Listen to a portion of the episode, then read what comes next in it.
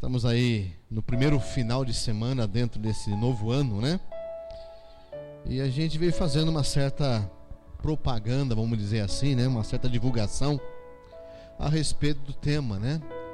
Nós estamos trabalhar hoje e trabalhar no domingo a respeito de reinícios. E eu admiro muito a maneira como Deus trabalha com isso. É claro, né? Eu vou falar isso também no meio da ministração. É claro que são datas aleatórias, né? Um dia não é diferente do outro. Mas Deus nos dá a oportunidade de poder fazer a coisa diferente. É, que nem o, o tema. Tem como colocar a imagem do, da, da, do final de semana aí, André, por favor? E a gente tem trabalhado com esse propósito, com a ideia de poder realmente aproveitar as oportunidades que Deus dá, né? E tá ali, ó, um novo dia, uma nova semana, um novo mês e um novo ano, né? Com Deus sempre temos a oportunidade de reiniciar. É essa a proposta desse final de semana, né? da mensagem desse final de semana.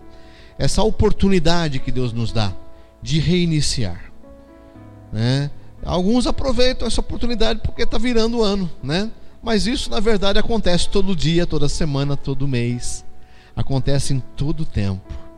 E é importante nós entendermos essa dinâmica de Deus, né? Entendermos o quanto Deus ele deseja trabalhar. Aliás, Deus, amados, se nós formos observar nas escrituras sagradas, Deus, ele é um Deus de reinícios. Ele traz oportunidades para que haja reinícios na nossa vida. Coisas que de repente nós não conseguimos concluir, Deus dá a oportunidade de reiniciar. Coisas que de repente nós nem conseguimos começar, mas temos aí a intenção, surgiu um dia a intenção no nosso coração e Deus nos dá a oportunidade de reiniciar.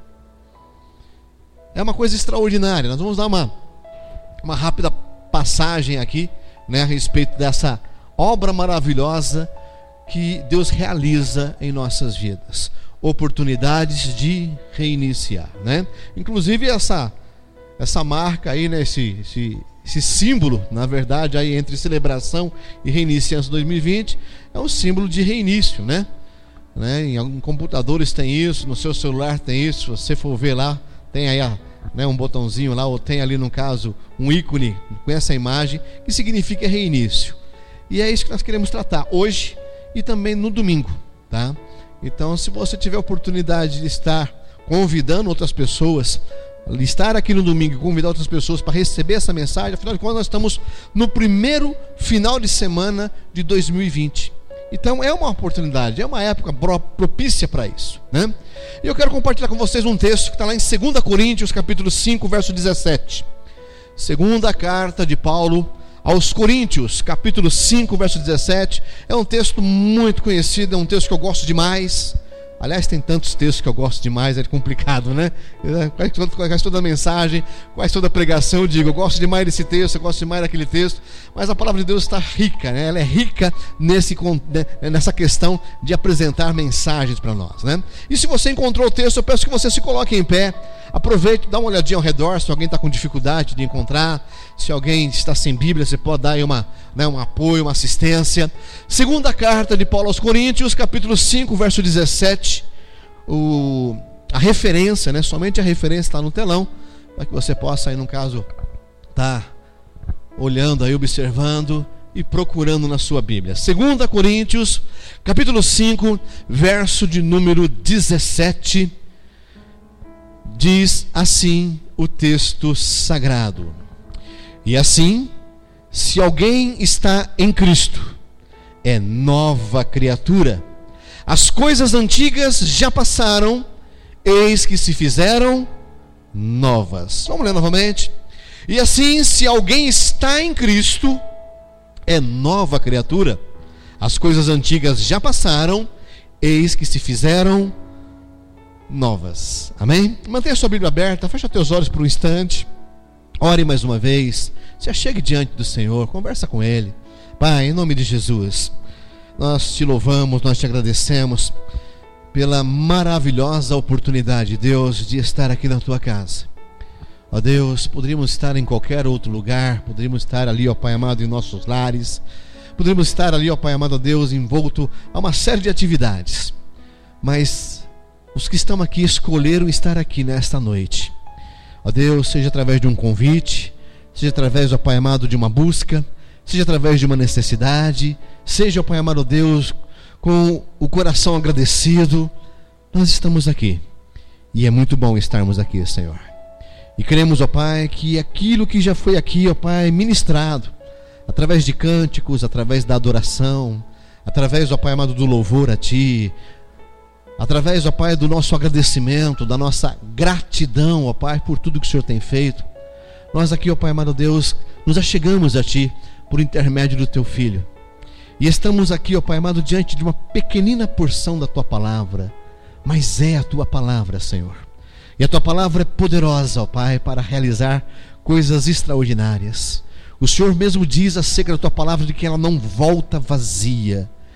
E a minha oração, ó Pai, junto aqui em concordância com esses amados irmãos, é que essa essa palavra se cumpra, que ela não volte vazia, que ela atinja os nossos corações, que ela atinja, ó Pai amado, o nosso ser e possa, ó Pai amado, mudar características, ó Pai amado, do nosso comportamento, característica, ó Pai amado, dos nossos sentimentos, das nossas emoções, da nossa visão, ó Pai amado, ó Pai, de como vemos as circunstâncias, de como vemos as situações. Que, ó Pai amado, a tua palavra nos desperte, Senhor, ó Deus, para apreciar e para desejar mais e mais da tua presença, ó Pai, sobre as nossas vidas. Pedimos a sua bênção, ó Pai, e aqui nos colocamos diante de ti. E tudo isso, ó Deus, nós podemos fazer não merecemos, mas nós podemos fazer, graças a teu Filho, graças a Jesus Cristo, o nosso Senhor, o nosso Salvador e o nosso único mediador. Amém, amém e amém. Amém? Podemos assentar, queridos, louvado seja sempre, sempre o nome do Senhor. Tenha sempre nos seus lábios motivos de louvor, motivos de agradecimento, né? motivos de estar ali tendo um coração grato diante de Deus. Bom, como eu disse, amados, nesses dias muitos já estavam e alguns ainda estão comentando os seus planos para esse ano. Esse ano que começou aí na terça-feira, terça não, quarta, né? Começou na quarta-feira, no dia primeiro. Alguns já fizeram aí seus planos a respeito de dieta, né? Estão só esperando acabar o que sobrou do, do Réveillon Fala, não, não que acabar, não que a geladeira esvaziar, eu vou começar uma dieta séria, né? E tá difícil o negócio, né? Mas alguns já comentaram sobre dietas, alguns a respeito de um novo emprego, de um novo relacionamento, de novas posturas, né? De, enfim, várias situações com certeza percorreram em alguns momentos ali, em alguns instantes, seja em palavras, seja em comentários, seja em sentimentos, seja nos seus próprios pensamentos. Com certeza você fez aí de alguma maneira, né, algum planejamento para esse 2020, por mais simples que seja, você fala não, 2020 vai ser o ano diferente, vai ter algo que realmente venha fazer a diferença na minha vida, né? E embora as resoluções de ano novo esteja um pouco fora de moda, né? Antigamente se tinha muito mais isso, né? Antigamente se fazia resoluções sérias e tal, se declarava isso e tudo mais, né? Mas existe sempre, né, um ar de esperança para esse ano que está apenas iniciando. Estamos aí apenas no seu, né, no seu terceiro dia, né? E todos nós sabemos, gente, como eu disse aqui no início, que né, não faz sentido, porque na verdade é apenas uma data, né? Arbitrariamente estabelecida, né? É, mas nós continuamos, né, com pelo menos uma ponta de esperança de que tudo vai melhorar nesse ano que está iniciando, não é? Né? Temos um pouquinho de esperança, né? Muitas vezes é claro, a data é arbitrária, a gente não, né? É apenas um calendário, apenas números, né? Os dias são iguais, mas nós criamos, nós geramos no nosso coração um pontinho, né? Uma pontinha de esperança de que as coisas vão ser melhor nesse ano 2020, seja em que área for da nossa vida, seja a nível social, a nível, né, no caso nacional, a nível municipal, enfim, inclusive esse ano é ano de eleições municipais. Até aí já era um pouquinho de expectativa de que quem sabe a cidade melhore um pouco mais, né? Enfim, e parece que é natural esse tipo de sentimento ao ser humano, né? Essa ponta de esperança, ela parece ser normal, né? ela acontece naturalmente. Né? E afinal, nós somos feitos com a intenção, ou fomos feitos para algo maior. Todo ser humano, de maneira normal, ele sempre abrange, ele sempre deseja algo maior, algo melhor, né? E nós ficamos aí esperando esse algo melhor ou maior chegar, né? E com a virada do ano, isso acaba ficando um pouco mais acentuado, né? acaba ficando um pouco mais assim, é, focado. Né? Nós damos um pouco mais de ênfase, um pouco mais de, de atenção a esse tipo de coisa. Né? E eu acredito, gente, que esta é uma característica que nos foi dada pelo próprio Deus, de viver né, dentro dessa esperança, dentro dessa expectativa, né? Porque pensa comigo, gente, né? A gente sempre tem ali, dentro da, da, da direção, dentro da orientação de Deus, é, a expectativa de que as coisas vão melhorar, né?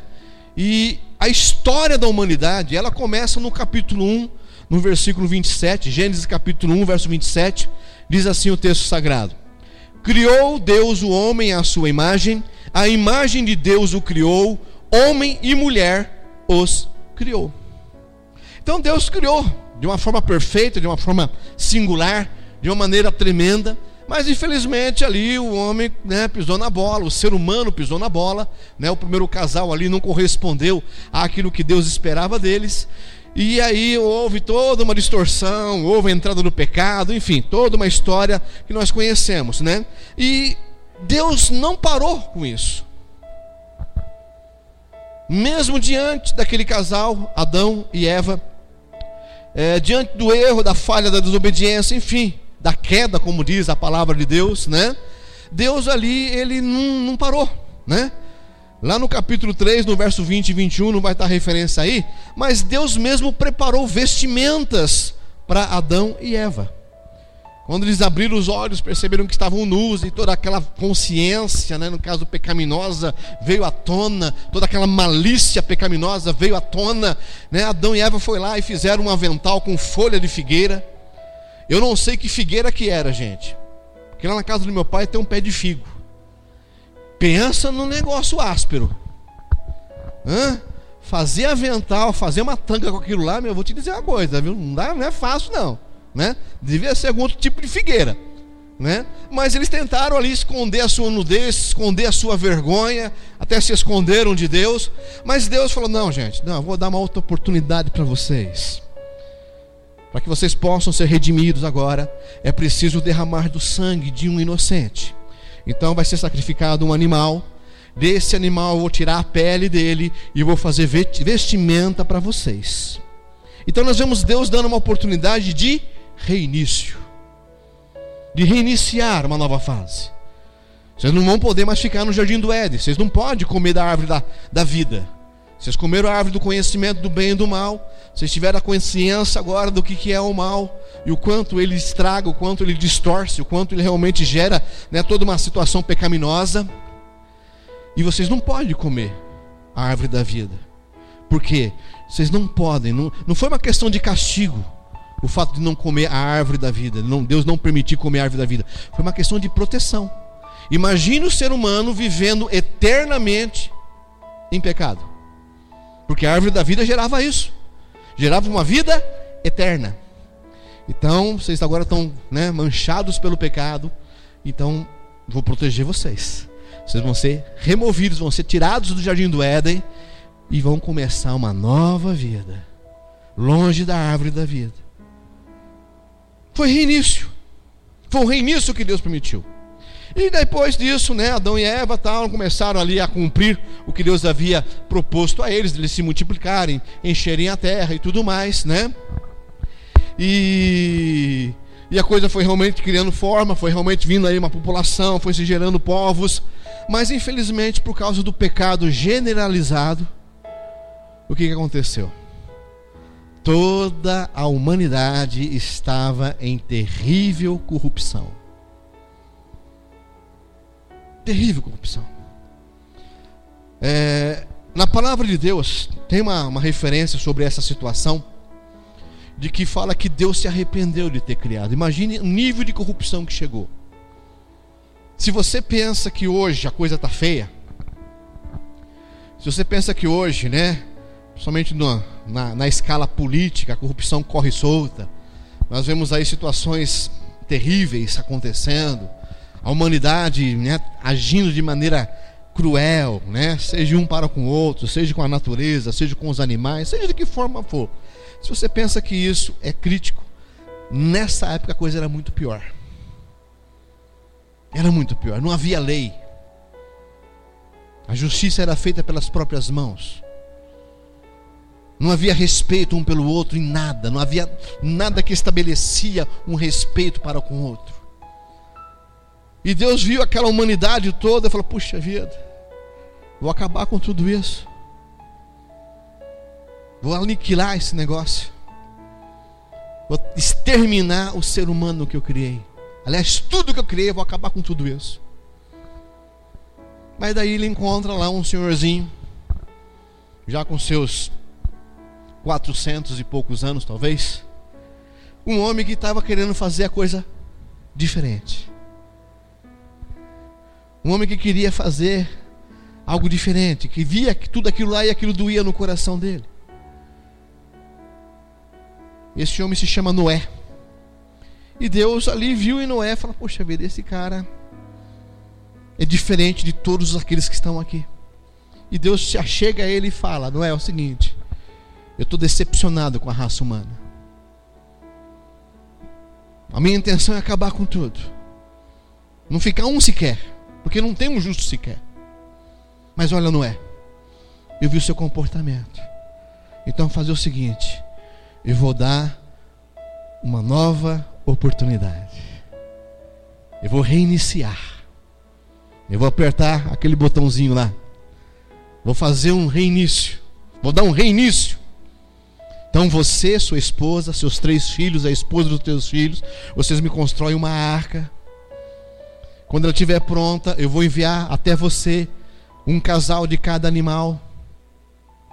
E você, juntamente com esses animais, vocês vão estar entrando na arca, vão providenciar alimento, enfim, porque eu vou mandar um dilúvio sobre essa terra e nenhum ser vivente que respira ali vai poder, vai conseguir sobreviver.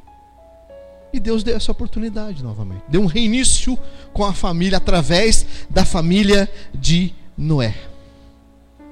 E assim vai né? Aí após, passou ali aquele tempo todo de dilúvio, 40 dias, 40 noites, chovendo de um jeito, né? As fontes transbordando, enfim.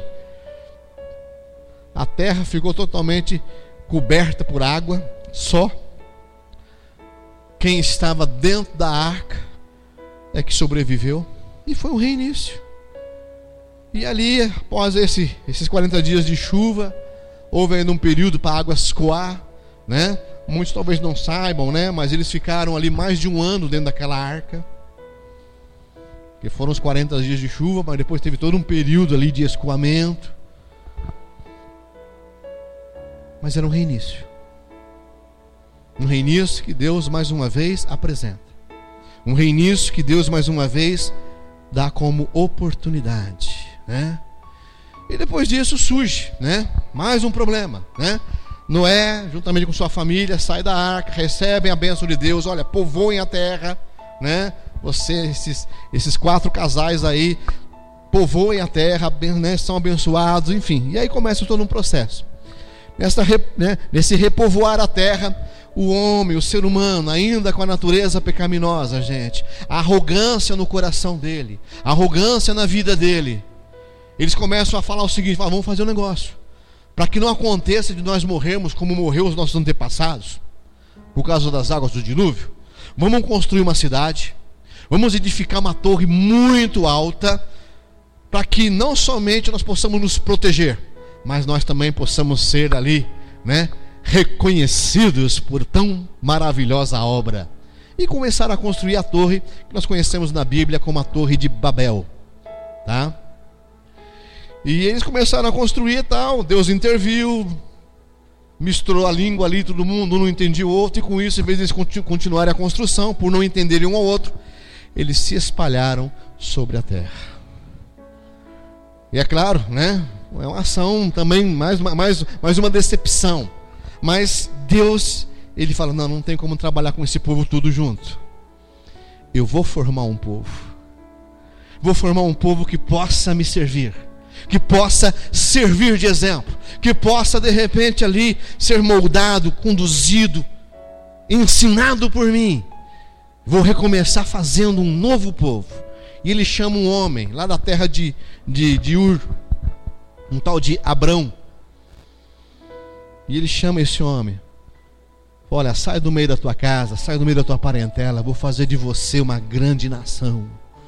Vou fazer de você um povo numeroso. A sua descendência será abençoada. E ele começa de novo, aliás, ele reinicia de novo. Então nós vemos na palavra de Deus, gente, isso. Esse processo, essa ação de sempre reiniciar, de sempre haver uma oportunidade de reiniciar, que Deus apresenta. Em várias passagens, né? Nós encontramos isso, né? E o ciclo não termina aí, não, a coisa vai seguindo. Nós vamos lendo ali a história de Israel, por exemplo, gente, e ela pode ser resumida da seguinte forma: os israelitas se afastaram de Deus e fizeram o que ele condena. Deus enviou um povo perverso para discipliná-los. Eles clamaram por misericórdia e Deus ofereceu misericórdia. É o que nós encontramos ali nos, né, nos escritos do Antigo Testamento, seja nos livros históricos, seja ali nos primeiros livros, ali no Pentateuco, seja nos livros proféticos, até no livro de Salmos nós encontramos ali essa tendência de Deus estar sempre dando oportunidade a nós, seres humanos, que somos cabeça dura. É? Eu brinco com vocês, né? Deus é muito bom, nós é que somos cabeça dura, é ou não é? Nós é que teimamos, nós é que insistimos, nós que achamos que sabemos mais do que Deus, nós é que achamos que podemos fazer mais do que Deus, ou melhor do que Deus. É ou não é? Essa história que eu estou contando aqui, né, da, uma breve história da, do início da humanidade, eu tenho certeza que você tem a sua história também de que você propôs mudar, de você propôs ter uma atitude diferente. E talvez para esse ano 2020, você está ali e fala: Não, esse ano aqui eu vou agir de maneira diferente. Mas você vai olhando para trás e fala: Puxa vida, tantas vezes eu fiz isso, e tantas vezes eu desisti. Tantas vezes eu parei, tantas vezes eu falhei, tantas vezes eu pequei. Não, é? Ou será que isso acontece comigo? E estar ali, cheio de expectativa, cheio de planos, sonhos, trazer ali, falar, não, vou mudar nisso, vou mudar naquilo, vou fazer aquilo, vou deixar de fazer aquilo outro. E de repente você está fazendo tudo ao contrário. E aí você bota a mão na testa e fala, ah, meu Deus, de novo. E Deus chega e fala, de novo eu insisto com você. Eu amo você tanto que eu não desisto de você. É de novo. Você podia estar avançado, podia estar à frente, mas não, você escolheu errado, você decidiu errado. Mas dá para chegar lá ainda. Dá para melhorar, dá para ser melhor. Tenha esperança nisso. É a proposta de Deus, gente.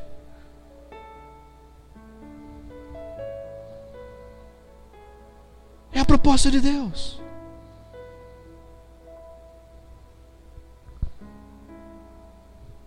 Os relatos, eles se multiplicam com o ser humano se rebelando e caminhando para a destruição, e com Deus oferecendo reinícios. Isso é na história bíblica, e é também na minha e na sua história, eu tenho certeza disso.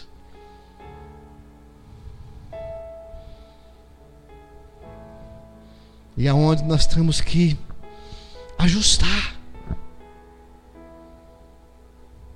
Ajustar isso para que possamos falhar menos, nos rebelar menos, nos desviar menos, nos aprimorar mais, nos aperfeiçoar mais. Que você pode ter desistido, meu querido, mas Deus não desistiu de você.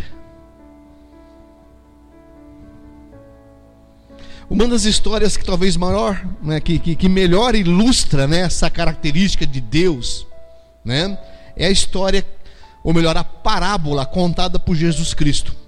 É a chamada parábola do filho pródigo ou a parábola dos dois filhos, né?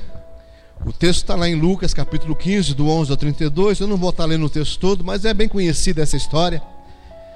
E ela conta o seguinte: um dos filhos né, pede a sua herança e pediu antes do pai falecer, então quer dizer, já mostrou ali uma ofensa ao próprio pai. Né, pai, eu quero minha herança, né? Eu quero o que é meu. E o pai fala, poxa, mas você nem morri ainda, você já está querendo já o que é seu? Mas tudo bem, né?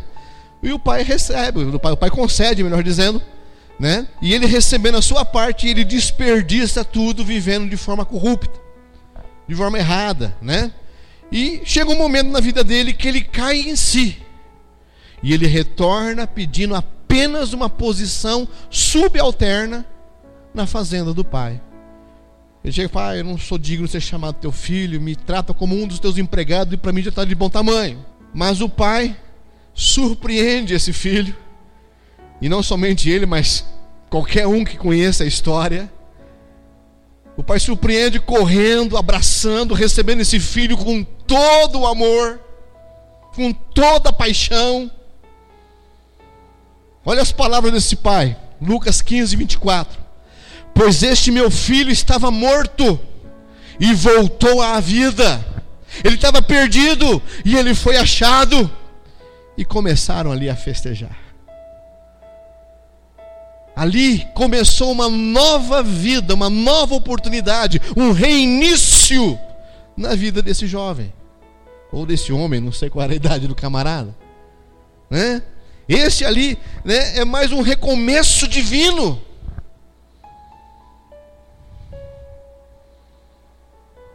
E quando nós né, olhamos essa história, ou aquilo que já foi ministrado aqui, e nos deparamos com o que Paulo escreveu, o texto que você leu ali, 2 Coríntios 5,17, coloca aí. E assim, se alguém está em Cristo, é nova criatura. As coisas antigas já passaram, eis que se fizeram novas. Isso dá um pouco mais de cor, não dá não, gente? Hã? A maneira como Deus vem tratando a humanidade. A maneira como Deus trata cada um de nós. O exemplo clássico da parábola do filho pródigo. Quando nós lemos isso daqui e vemos o que já foi feito, gera um pouco mais de sentido no nosso coração. O quanto Deus insiste, o quanto Deus perdoa, o quanto Deus ama, o quanto Deus deseja você e eu. Aqui está dizendo: o que passou já foi pago. Agora, algo novo começa, algo novo se inicia. Voltando para a história do filho pródigo. Infelizmente, a história dos filhos ele continua. E nós lemos que o filho mais velho, ele se recusa a participar da festa. Ele vem do campo, depois de um dia de trabalho, ele vê aquele fuar, música e tal, aquela coisa toda, fala: O que está acontecendo aí? Aí um dos empregados do pai fala: ah, O teu irmão voltou, o teu pai deu um festão aqui, está fazendo um churrasco, rapaz. Hã? E ele fica louco da vida. Fica aborrecido, fica chateado. Não vou entrar nessa festa, não vou participar desse negócio, não. Ele se recusa a participar da festa. Ele confronta o próprio pai, afirmando que este, que o pai foi injusto, pois ele merecia mais, né, muito mais uma festa do que o irmão mais novo. Sem entender o princípio desse reinício, sem compreender que existe a oportunidade de se reiniciar, de se recomeçar. Esse filho mais velho ele fica agarrado ao seu histórico. Ele fica preso àquilo que ele já tinha como triunfo. E mais uma vez o pai explica como ele está vendo a situação. Fala, filho, o negócio é diferente. No verso 32, Lucas 15, 32. O pai chega para o filho mais velho e diz: Mas nós tínhamos que comemorar e alegrar-nos, porque esse seu irmão estava morto e voltou à vida. Ele estava perdido e foi achado. É interessante essa história, né? A gente vê assim, a gente fica meio confuso. Não, não é? A gente acha realmente que é uma situação tanto injusta. A gente acha que fala, poxa vida, né? O filho não teve respeito pelo pai, pediu herança antes da morte do pai, recebeu essa herança, ficou um tempinho ali ainda na fazenda, mas depois da primeira oportunidade falou: estou caindo fora, estou vazando daqui. Foi para uma terra distante, foi lá, torrou toda essa herança, passou necessidade, passou fome, colheu aquilo que plantou, e agora ele volta para a casa do pai. E o pai, né, nossa, na, na, nossa concepção, na nossa concepção, o pai, em vez daquele puxão de orelha, fala: Eu não te disse, eu não te falei. O pai vai correndo, abraça. Porque ele entende que o filho estava morto, mas voltou a viver. O filho estava perdido, mas foi encontrado. É difícil a gente entender isso, mas é assim, é exatamente assim que Deus faz comigo e com você. Cada vez que a gente dá uma cabeçada, cada vez que a gente faz uma burrada, quando a gente pensa que Ele vai sentar a mão sobre nós, vai pesar a mão sobre nós, Ele faz isso. Vem, filho. Vem, filha. Eu vou dar a você uma nova oportunidade. Vou dar a você a oportunidade de um reinício de um recomeço. Gente, só Deus. Não, é não é? Hã? Eu sempre falo para vocês isso, eu vivo comentando isso aí constantemente nas conversas, que Deus só nos ama porque Ele é Deus. Nós já temos né, o mesmo sentimento do filho mais velho, a gente tem. Não, eu sempre fui fiel, eu sempre fui obediente. Esse é o nosso trunfo.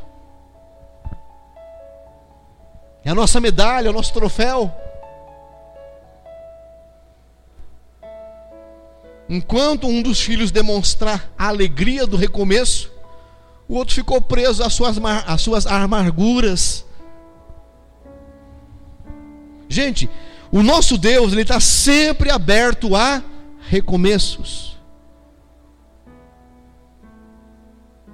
E nós precisamos aceitar estes recomeços.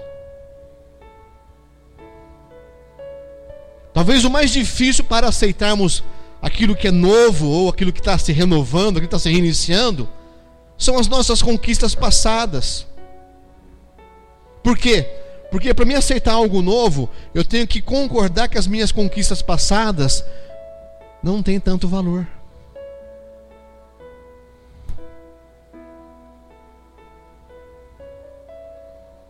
Nós damos muitas vezes mais atenção, mais valor às nossas conquistas passadas do que na oportunidade que Deus nos dá para reiniciar.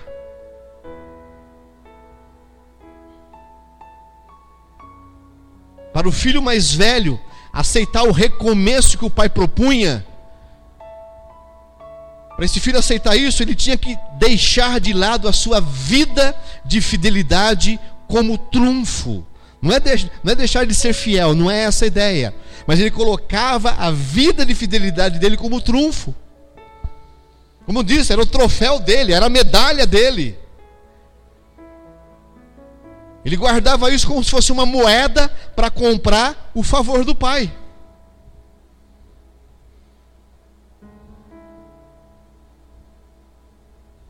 Gente, presta atenção numa coisa muito séria. Se você entender isso, você vai começar a ver os recomeços que Deus se propõe de maneira diferente. O que nós acumulamos em uma vida longe de Deus não tem nenhum valor para a nossa vida com Deus. Vou repetir. O que nós acumulamos em uma vida longe de Deus não tem nenhum valor para a nossa vida com Deus. Por quê? Porque Deus ele trabalha com recomeços, reinícios.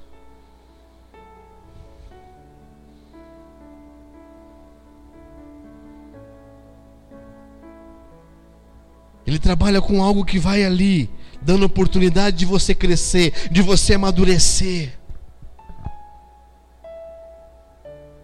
Gente, nós precisamos abrir mão do nosso passado e de nossas conquistas para termos um recomeço verdadeiro com Deus.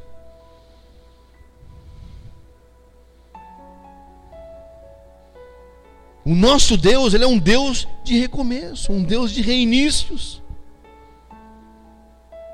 E é por isso que ele sempre, sempre se mostra disposto a perdoar, disposto a dar oportunidade de recomeçar.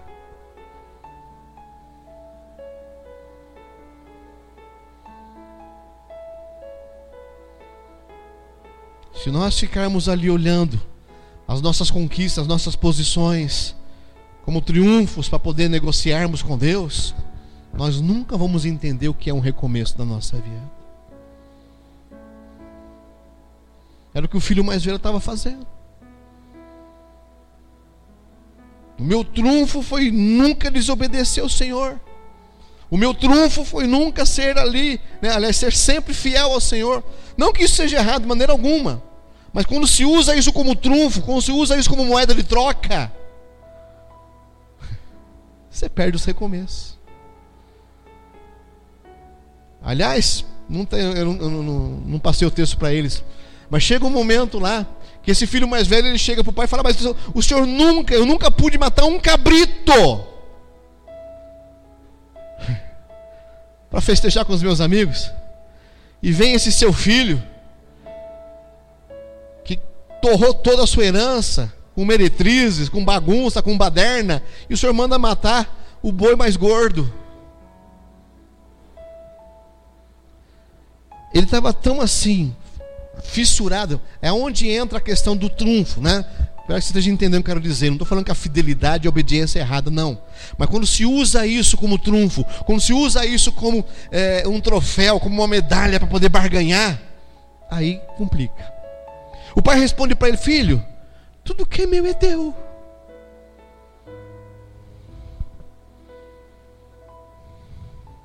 Talvez até aquele momento esse, né, esse filho mais velho, ele não tinha percebido isso.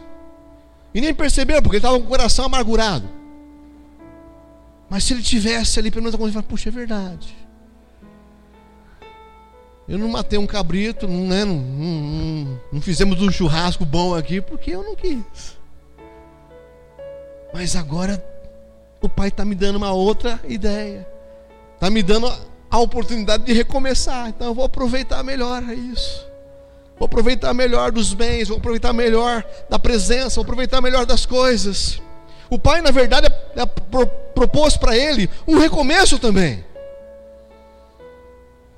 Tudo que é meu é teu, filho. Não custa nada fazer um churrasquinho aí, né? Não há problema nenhum nisso. Mas não, ele se manteve ali na sua integridade na questão de usar isso, tá? O erro está em usar a integridade, a fidelidade, a obediência para barganhar lá na frente. Vou usar um português mais claro, para jogar na cara depois. Deu para entender? Amém? É. Eu sou fiel, mas então você joga na cara. Eu fui obediente, você joga na cara. Quando você faz isso, quando você é obediente e fiel para jogar na cara, meu querido, você perde a oportunidade de recomeço.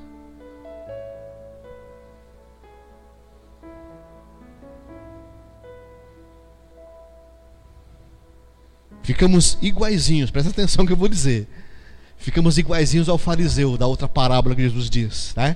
Jesus conta uma parábola que foi um fariseu e um publicano. O publicano era tratado como uma corja, né? Era corrupto, ladrão, traidor, traíra. E o fariseu era o santarrão, né? E Jesus conta a história dos dois orando. O fariseu começa a orar: Senhor, graças eu te dou porque eu não sou igual esse publicano, essa corja. Eu dou o dízimo da, né, de tudo que é coisa aí que eu tenho. Eu oro não sei quantas vezes por dia, jejum não sei quantas vezes por semana. Enfim, faz, apresenta um currículo bonito. Eu faço isso, Senhor, tá aí, ó, e joga na cara de Deus. Ah, eu faço isso, Senhor, e tá aqui, ó, ó, eu tenho direito. E o publicano lá, mal conseguia olhar para cima. Ajoelhado, ele batia né, com a mão no peito: Senhor, tem misericórdia de mim, que eu sou um pecador. Tem misericórdia de mim, sou um pecador. O que, que Jesus fala a respeito desses dois? Ele diz que o publicano voltou para casa justificado.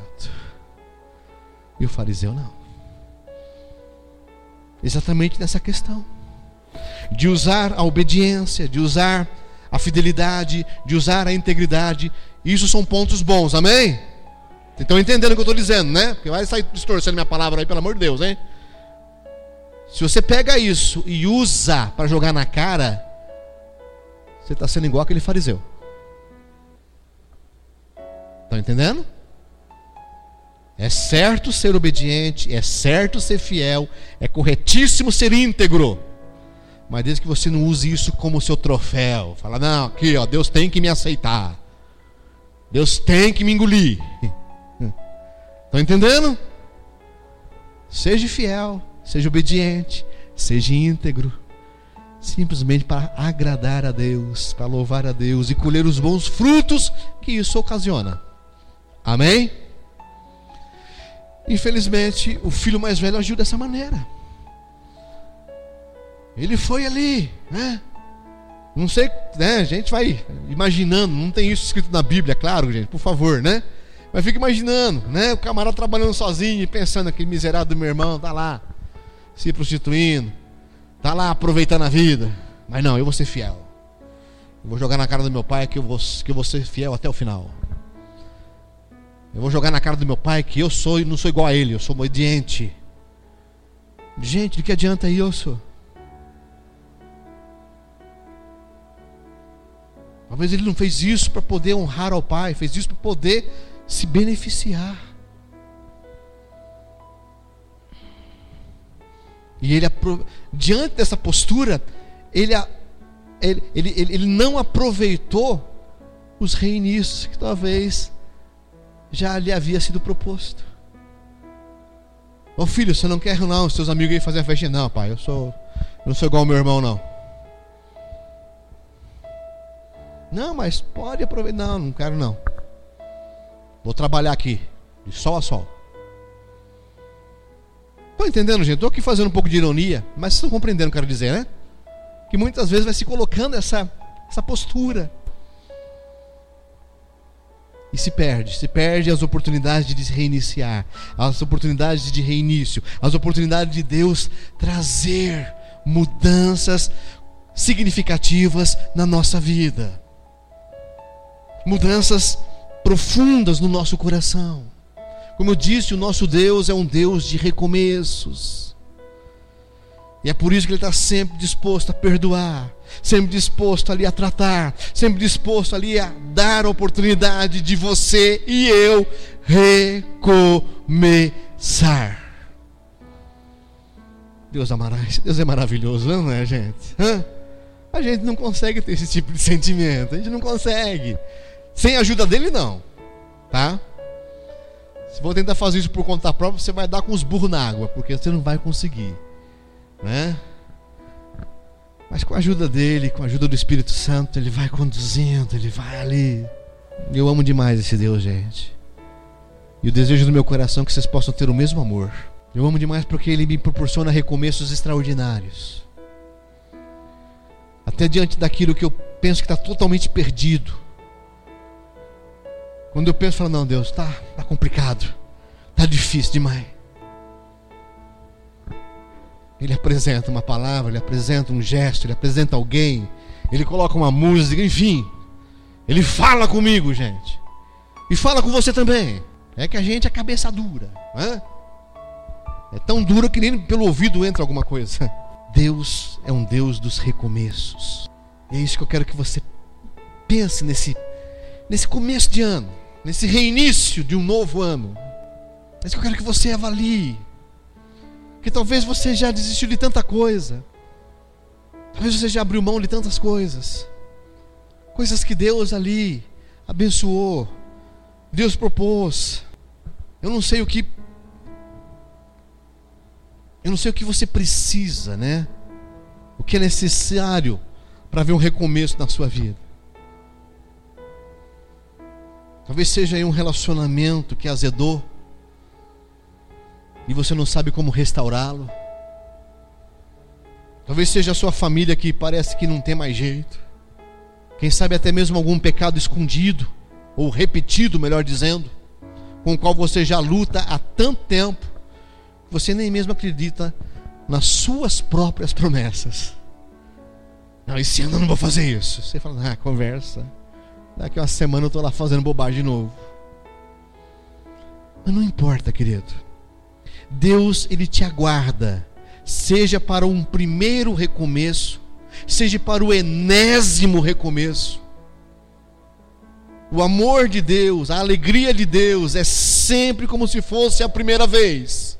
Então, seja nesse início de ano ali, seja em qualquer outra data, não precisa ser preciso de ano, no início de ano. A minha oração é que você e eu possamos caminhar dentro dos reinícios que Deus nos dá, nos recomeços que Deus nos proporciona, e cada vez mais próximos dEle, cada vez mais próximos do Senhor. Que seja nesse começo de ano. Aproveite. Aproveite os reinícios que Deus está dando para você. Aproveite as oportunidades que Deus está concedendo a você. Quero pedir que você feche sua Bíblia, você se coloque de pé. Você feche seus olhos. Eu não sei, tá?